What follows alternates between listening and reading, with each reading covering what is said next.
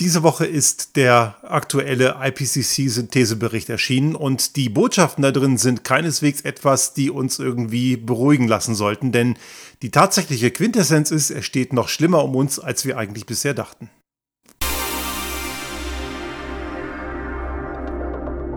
Der Restart Thinking Podcast. Ideen und Lösungen für die Transformation der Wirtschaft und Gesellschaft für das 21. Jahrhundert.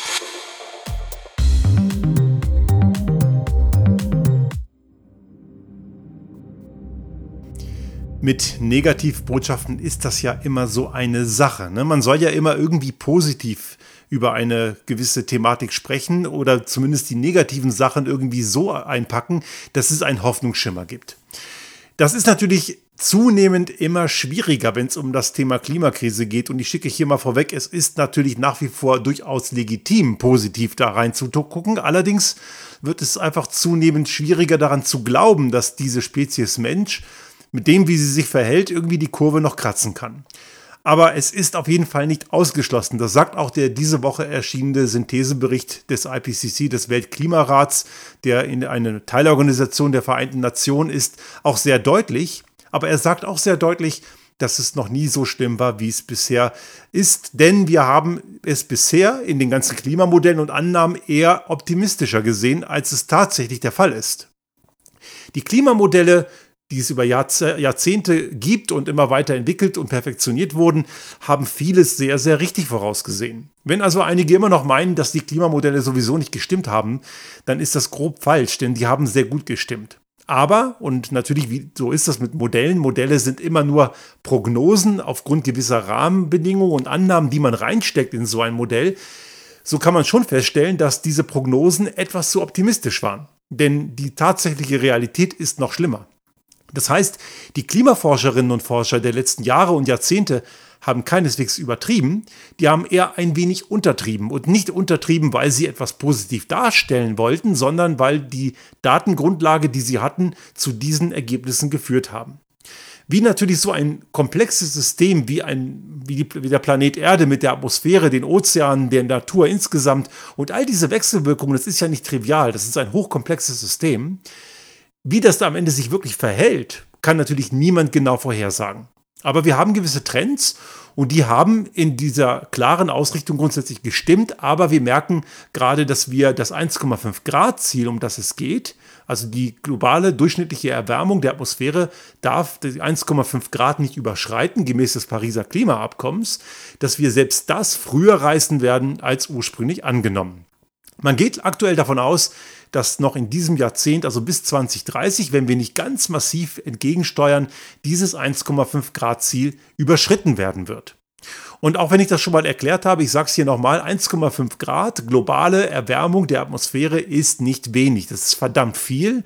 Und selbst wenn wir dieses 1,5 Grad Ziel einhalten, heißt das keineswegs, dass wir keine Probleme kriegen. Denn wir merken die Probleme nämlich bereits schon heute diese Szenarien und die Problematik, die sich aus der Klimakrise ergibt, die auch die Klimaforschenden schon über viele Jahre und Jahrzehnte in ihren Modellen bestimmen konnten, das sind Dinge, die passieren nicht erst in einigen Jahren oder Jahrzehnten und eventuell auch gar nicht, sondern die sind hier und jetzt da.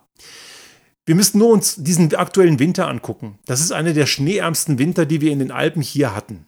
Und das mag man jetzt vielleicht auch abtun als, naja, ist halt ein alpines Problem, können wir halt weniger Skifahren. Das ist allerdings nicht das Problem, auch wenn das einige hier in Tirol in der, in der Tourismuslobby als wahrscheinlich größtes Problem sehen. Aber es ist es gar nicht, denn das wesentliche Problem des schneearmen Winters in den Alpen wird die Wassersituation in der Region außerhalb der Alpen.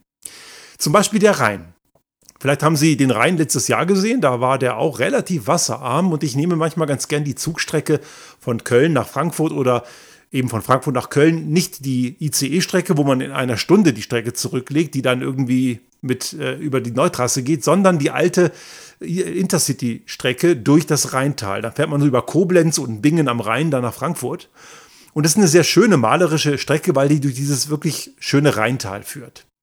Und da konnte ich letztes Jahr einige Male sehen, wie wenig Wasser der reingeführt hat. Und das wird dieses Jahr genauso sein, wenn nicht sogar schlimmer, weil 60 Prozent des Rheinwassers aus alpinem Raum kommt.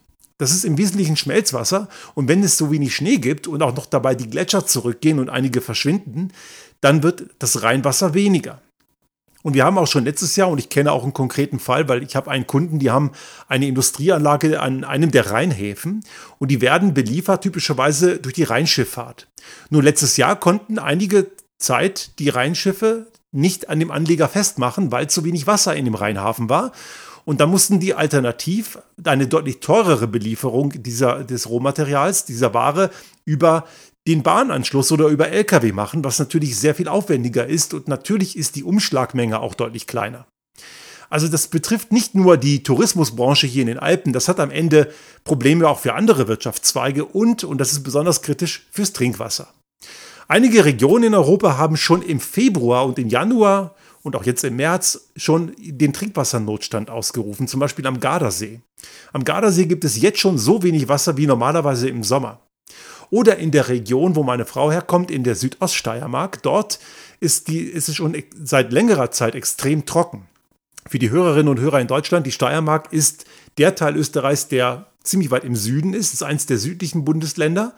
Das äh, neben Kärnten und Burgenland, das sind so die südlichsten Elemente. Und, das, und die Steiermark grenzt an Slowenien. Und die Steiermark hat teilweise alpine Ausläufer, auch mit recht hohen Bergen. Das, das, ist die Obersteiermark, so eher so Richtung Westen, aber im Süden auch so alpine Ausläufer, wo es da so ein hügeliges Land gibt, landschaftlich auch sehr schön. Aber dort müssen die schon seit einigen Wochen, obwohl es Winter ist, wir haben also nicht die Sommerperiode, mit Tankfahrzeugen das Wasser auf die höheren Hügellagen hochbringen, damit Landwirtschaft und Bevölkerung überhaupt genug Wasser haben. Also das Problem, was wir normalerweise im Sommer kennen und eher im Sommer auch nicht jedes Jahr kennen, haben wir bereits im Winter. Das Ganze wird natürlich immer deutlicher und auch Trocken- und Dürreperioden oder Kalifornien säuft gerade ab. Die haben also enorme Regenfälle mit entsprechenden Unwetterschäden. Dürre und, und Trockenperioden in Europa und so weiter. Das Problem ist also jetzt schon da. Und wenn es Leute immer noch gibt, die das Ganze nicht kapieren wollen oder nicht können, da frage ich mich natürlich immer wieder, wo hat die Wissenschaftskommunikation versagt? Oder man müsste die Frage eher fragen, wo haben diese Leute versagt, dass sie noch immer nicht die richtigen Quellen gelesen haben oder wahrgenommen haben, die ihnen das erklären? Gut, ein Grund, Grund, könnte sein, dass man ständig nur auf der YouTube University oder auf der Telegram Academy rumhängt und da den Schwurbelquatsch äh, liest und hört und sieht, den man sowieso nur glaubt. Aber die Umgebung zeigt eine ganz klare Sprache. Und dieser IPCC-Bericht zeigt das Ganze sehr deutlich. Dieser Synthesebericht ist deswegen nochmal ganz spannend, weil er nicht nur die drei vorherigen, wo es um die um den Kenntnisstand der Klimakrise und die Klimaforschung geht. Oder der zweite Teil die Auswirkungen und der dritte Teil, und das ist meistens so der politisch brisanteste, wie man die Klimakrise bekämpft. Das war der dritte Teil, der ist im letzten Jahr erschienen. Jetzt haben wir eben diesen vierten Teil oder genau genommen die Klammer um diese drei Teile zusammen und der beschreibt nicht nur die Zusammenfassung der, der gesamten Situation, die in den drei vorherigen IPCC-Reports dargestellt wurde, sondern er betrachtet auch Synergien und Wechselwirkungen dieser ganzen Bereiche und beschreibt auch nochmal sehr deutlich, was man dagegen tun kann. Und neben der Tatsache, dass es eben verdammt ernst ist und schlimmer als wir dachten, so haben wir hier noch eine andere Botschaft enthalten, nämlich das 1,5 Grad Ziel wird früh erreicht, aber wir könnten, wenn wir es wirklich richtig machen, dieses 1,5 Grad Ziel trotzdem noch einhalten. Und dieses 1,5 Grad Ziel einzuhalten, das ist der Punkt, wo ich eben eher pessimistisch bin. Nicht nur wegen der ganzen Ignoranten, die es nach wie vor nicht kapieren, und ich komme auch gleich dazu, was wir da in dem Bereich so erleben, sondern eben auch aufgrund der Tatsache, dass die Einschnitte, die man damit akzeptieren muss, natürlich immer schmerzhafter werden. Das ist so ein bisschen wie bei einem Gebäudeschaden, den man in einer Frühphase sieht. Und wenn man nichts dagegen tut, wird dieser Gebäudeschaden mit den Jahren größer. Und irgendwann mal ist eine große Sanierung fällig oder wenn man noch länger wartet, wird das Gebäude irgendwann baufällig. Und wir sind momentan kurz vor baufällig. Denn wir haben schon all die Jahrzehnte fast nichts getan. Und ich möchte nicht immer die Lobhudeleien hören von Teilen der Politik oder manchen WirtschaftsvertreterInnen, die ständig behaupten, man habe schon so wahnsinnig viel gemacht. Ich habe vergessen, von wem der Ausspruch kommt, aber irgendjemand hat mal gesagt, ein sehr schlauer Mensch, wir fahren jetzt nicht mal mit 200 Kilometer pro Stunde gegen die Wand, sondern mit 180 oder 190. Spielt keine Rolle. Auf jeden Fall immer noch tödlich. Das bedeutet, wir tun noch immer zu wenig, aber je später wir anfangen zu bremsen, desto härter wird die Bremsung und desto höher ist die Wahrscheinlichkeit, dass wir es trotzdem nicht schaffen. Eigentlich nicht so wahnsinnig schwer zu kapieren. Aber warum passiert trotzdem zu wenig? Nun, das hat viele verschiedene Gründe. Es gibt eine ganze Menge Leute, die mit dem, mit der aus, die aus der alten Welt heraus noch extrem viel profitieren. Und die haben gar keinen Bock, sich zu ändern, weil sie eben sonst um ihre vermeintlichen Privilegien bangen würden oder sich zumindest eingestehen müssten, dass sie irgendwie eine ganze Menge falsch gemacht haben. Da gibt es dann eine ganze Menge Leute, die auch wirklich nach wie vor krude Thesen verbreiten und versuchen, irgendwas ins falsche Licht zu rücken. Das sind diese berühmten Ersatzhandlungen. Ersatzhandlungen sind sehr vielfältig. Die einen versuchen das zu verharmlosen, indem sie zum Beispiel behaupten, dass es schon immer einen Klimawandel gegeben habe. Das ist zwar sachlich richtig, den hat es immer gegeben, aber nicht in der Intensität und in der Schnelligkeit wie die letzten Jahrzehnte. Zum Beispiel dieses 1,5 Grad Ziel kommt ja auch nicht von ungefähr. Das ist nicht gewürfelt worden. Wenn man sich so die letzten 10.000 Jahre anguckt. So die Zeit, wo man eben auch das erdgeschichtliche Phänomen ganz gut beurteilen kann. Und man muss bedenken, natürlich in der Frühgeschichte der Erde war natürlich auch die atmosphärische Zusammensetzung noch komplett anders. Aber so die letzten gut 10.000 Jahre war die Temperatur der Erde relativ konstant. Plus minus 0,5 Grad hat sich die Temperatur der Atmosphäre verändert. Also alles in einem gewissen Rahmen. Und das kennen wir aus Sedimenten und Bohrkernen. Und jetzt hat der Mensch irgendwann angefangen, fossile Energieträger zu verfeuern. Und seitdem ist die Temperatur auf den aktuellen Stand von 1,1 Grad Erhöhung, da sind wir nämlich heute, mit aktuell einem Zielpfad Richtung 2,5 bis 3 Grad gestiegen.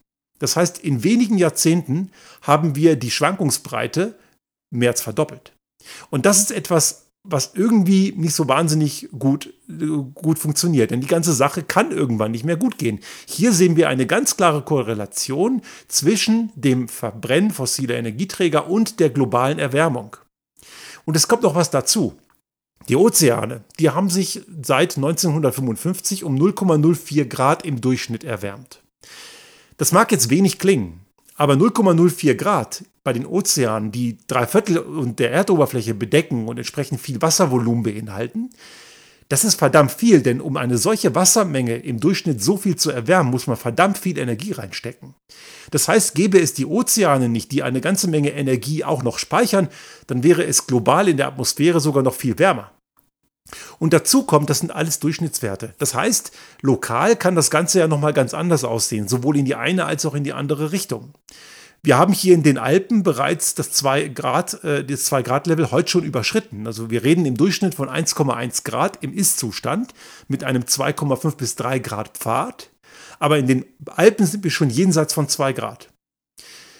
Wir erkennen auch, was die Ozeantemperatur angeht, dass zum Beispiel die die, die nordatlantische Wärmepumpe, zu der auch der Golfstrom gehört, der uns eher recht angenehme Winter beschert, verglichen mit der Ostküste der USA, wo es ja zum Teil wirklich sehr heftige, kalte, auch mit Blizzards äh, wirklich extreme Winter gibt. Die haben wir in Europa nicht, weil wir diesen Golfstrom haben. Aber der könnte, und das ist ein Trend, der zeichnet sich immer weiter ab, und ich habe schon solche Modelle in den 90er Jahren in der Schule gelernt, dass dieser Golfstrom irgendwann versiegt weil die Wassertemperatur sich entsprechend verändert. Und wenn man auch glaubt, 0,04 Grad Änderung im Durchschnitt ist nicht viel, nun Korallenriffe und Ökosysteme, die ja auch unser Leben beeinflussen, die reagieren sehr empfindlich auf solche Temperaturveränderungen. Also der Versuch der Verharmlosung der ist natürlich ziemlich perfide, weil der wird einfach der Realität überhaupt in keinster Weise gerecht. Aber es gibt noch ein paar andere Verharmlosungen. Es gibt dann Leute, die versuchen, aus der Klimakrise eine politische Meinung zu, zu, zu basteln. Und das sehe ich jeden Tag in verschiedensten Diskussionen, auch da auf LinkedIn, wo ich relativ aktiv bin, sehe ich ständig Leute, die mir erzählen wollen, dass dann irgendwie das Ganze nur grüne Ideologie sei und die Grünen, die sind ja sowieso an allem schuld. Und ich habe mir den Spaß gemacht vor ein paar Tagen und habe einem Typen, der das behauptet hat, dann den IPCC-Bericht von dieser Woche gepostet und gesagt, hier der Link zum Wahlprogramm der Grünen. Ist natürlich nicht der Fall, aber das, was solche Leute behaupten, geht aber genau in die Richtung. Denn es gibt gewisse Leute, zu denen gehört auch die selbsternannte Chefreporterin Freiheit, Anna Schneider von der Bildzeitung für Anwälte und Steuerberater genannt Welt, die dann solchen Blödsinn behauptet in Bezug auf eine sehr gut gemachte Dokumentationsreihe in der ARD, wo es um Lösungsansätze im Kampf gegen die Klimakrise geht. Und dann titelt sie, dass, dass, dass die Grünen und ihr Wahlprogramm eine eigene Sendung bekommen hätten in der ARD. Und natürlich kommt dann auch gleich die Keule gegen die vermeintlich bösen öffentlich-rechtlichen, die im Gegensatz zu ihr einen guten Job machen. Aber das hat eben nichts mit grüner Wahlwerbung zu tun. Wenn, ein, wenn Ideen und Maßnahmen und das Anerkennen der Klimakrise und Dinge, die man dagegen tun kann, wenn man das als Parteiprogrammatik empfindet, sollte man vielleicht mal über die eigenen Feindbilder nachdenken.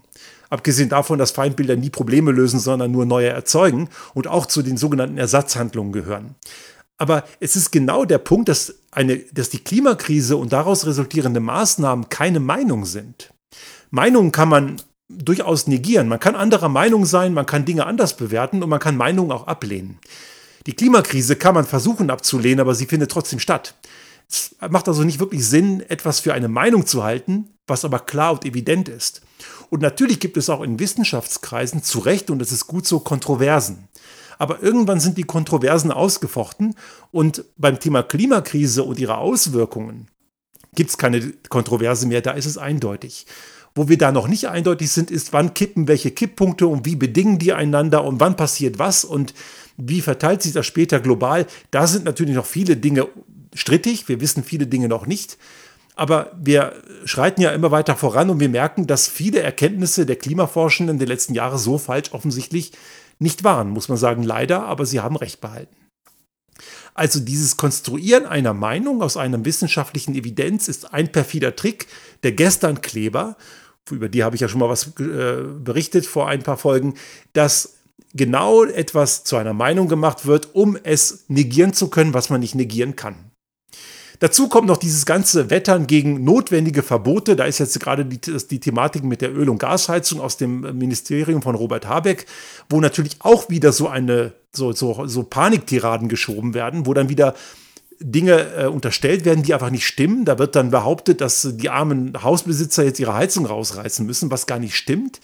Die müssen das natürlich irgendwann mal später. Es gibt irgendwann mal in irgendwann in den 2040er Jahren irgendwann auch mal ein Betriebsende auch für heute neu installierte Öl- und Gasheizungen. Die müssen ja irgendwann auslaufen. Aber der IPCC-Bericht, der Synthesebericht, sagt ja sehr deutlich, es macht keinen Sinn oder wir dürfen nicht mehr fossil verbrennen und das möglichst gestern nicht.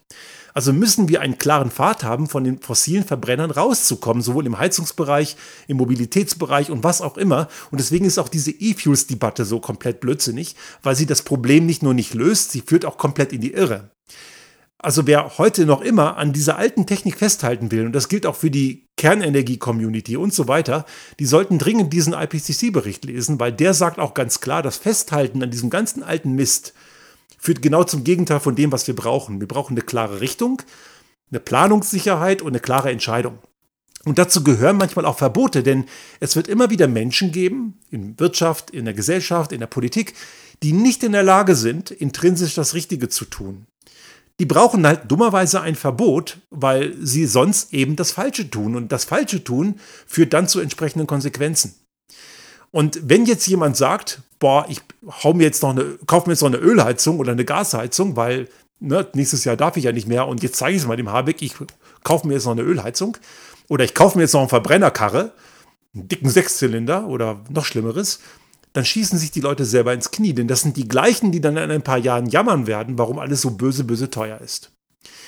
Also es macht also überhaupt keinen Sinn, dagegen herumzuwettern und Verbote haben auch nichts mit Diktatur oder irgendwas mit Sozialismus-Tourette zu tun, sondern Verbote sind Teil einer jeden funktionierenden Gesellschaft, wenn sie an den richtigen Stellen passieren.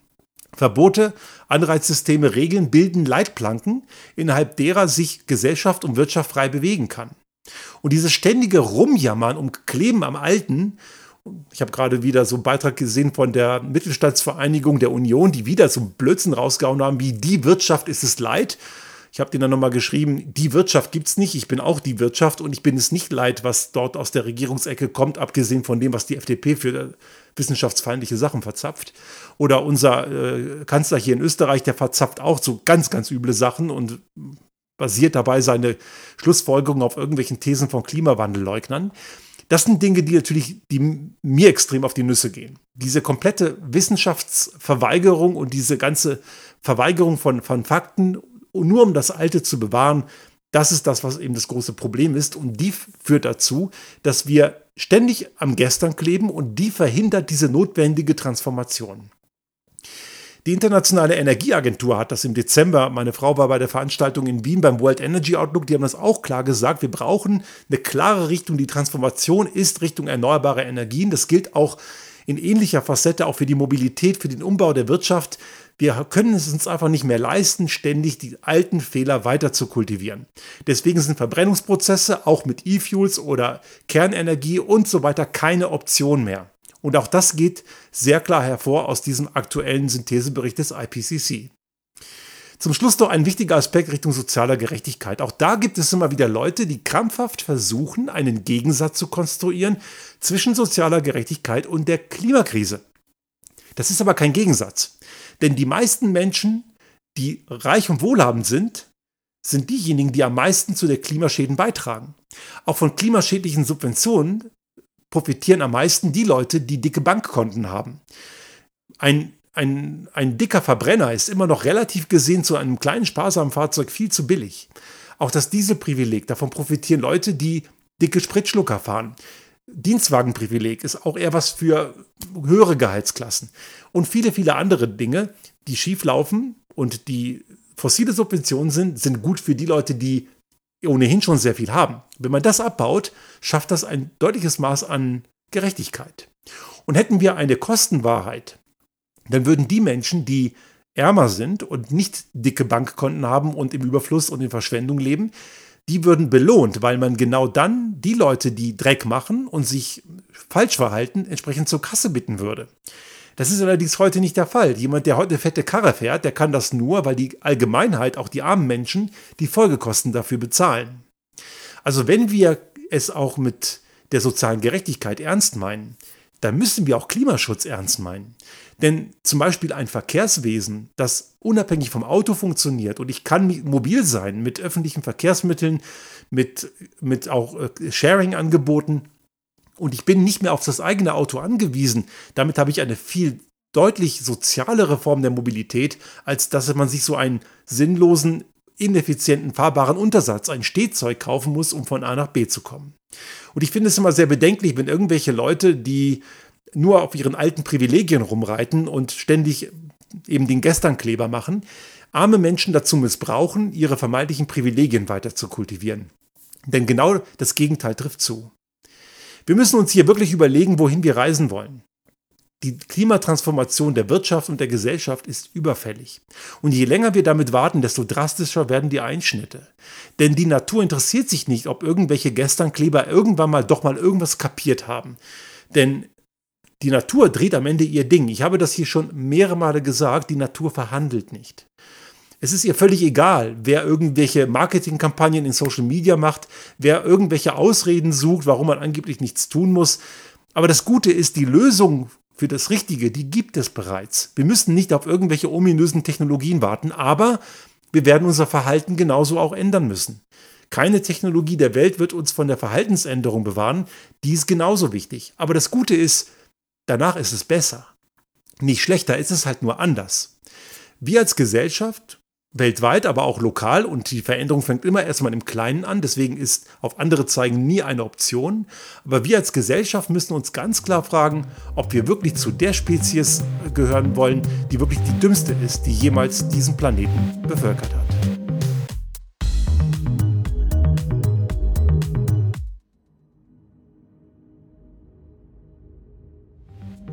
Sollte Ihnen unser Podcast gefallen haben und Sie auch künftig keine Folge verpassen wollen, dann abonnieren Sie uns einfach auf den gängigen Kanälen wie zum Beispiel iTunes, Spotify oder anderen Podcast-Hostern oder auch auf unserem YouTube-Kanal finden Sie immer mit dem einen Tag Verzögerung die aktuelle Folge unseres Restart Thinking Podcast und selbstverständlich freuen wir uns in Zeiten der Aufmerksamkeitsökonomie über das eine oder andere Like.